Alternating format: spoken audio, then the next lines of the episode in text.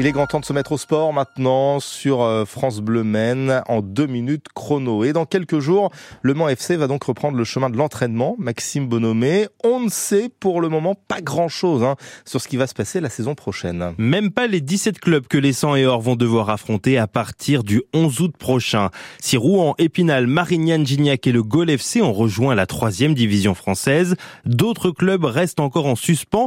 Les avenirs de Niort, Nîmes ou encore Sedan qui seront vus par le gendarme du football financier, la DNCG, leur annonçant leur présence ou non dans l'exercice. Le club des Ardennes a déjà vu sa rétrogradation en N2 suite à des soucis financiers. Le club a fait appel. Nancy, premier relégué, pourrait être réintégré. Dans un autre genre, Annecy a aussi demandé de rester en Ligue 2 après la victoire du maintien sur tapis vert de Rodez à Bordeaux suite aux incidents. Bref, tout est encore possible. Une chose est certaine, il y aura bien six descentes la saison prochaine ce fut le cas lors de la saison qui vient de se terminer avec deux montées seulement. Et si le Mans souhaite être dans ce bon wagon, Maxime, il va falloir recruter. Beaucoup recruter même. Exit Niandouillet, le meilleur buteur, les expérimentés Koné, Fadiga, De Rien, Boubaya ou encore les jeunes promesses comme Cervantes, Nguinda, Mohamed ou encore Kofi. 12 joueurs sont en fin de contrat et ne prolongeront pas l'aventure. Fin de parcours aussi pour Jonas Smith et Macan Echo, placés sur la liste des transferts. Alexandre Vincent et Van Foot ont un contrat pour prolonger l'aventure sur la table de Thierry Gomez. Le président a confirmé que Réginald Ray serait bien le coach l'an prochain. Il aura dans Nicolas Kossik dans les cages, Théo Eyoum, Alexandre Laurel, Lilian Enjo, Hugo Vargas Rios et Harold Voyer en défense, ainsi que Edwin Kouarchi et Martin Rossignol au milieu. Pas de quoi faire un 11 de départ pour le moment.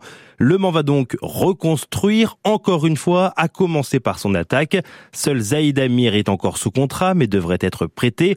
Adam Amoudi, jeune promesse du centre de formation, rejoint l'effectif pro. Trois défenseurs, deux milieux et au moins cinq à six attaquants sont attendus pour finaliser l'effectif 2023-2024. Les supporters vont donc devoir attendre pour avoir le groupe au complet. Réginal rêve un mélange entre de l'expérience avec des joueurs ayant déjà goûté à la Ligue 2 et étant assez performants en national, ainsi que des promesses des niveaux inférieurs. Encore faut-il faire les bons choix, ce qui n'a pas été le cas lors de l'été dernier. Le calendrier sera lui annoncé comme chaque année mi-juillet. On connaît seulement deux matchs de préparation contre Guingamp le 12 juillet prochain et une semaine plus tard contre Angers à Saumur. Une autre rencontre devrait se glisser au début du mois prochain. La reprise est-elle prévue pour la semaine prochaine après quatre semaines et demie de repos pour les joueurs restants? Maxime Bonhomé et donc les perspectives du Mont FC pour la prochaine saison. Le sport revient ce soir hein, sur France Bleu Maine entre 18h et 19h, un 100% sport au féminin avec la kayakiste, je vais la refaire, la kayakiste on la refait? Allez, la kayakiste de la Ferté-Bernard, Lise Vinet, qui reviendra sur ses derniers résultats avec euh, l'équipe de France. Un titre, une médaille d'argent en Allemagne hein, au championnat du monde. Elle a également participé à la Coupe du Monde ce week-end. Coupe du Monde également avec Anaïs Gagné, la capitaine du Mans FC.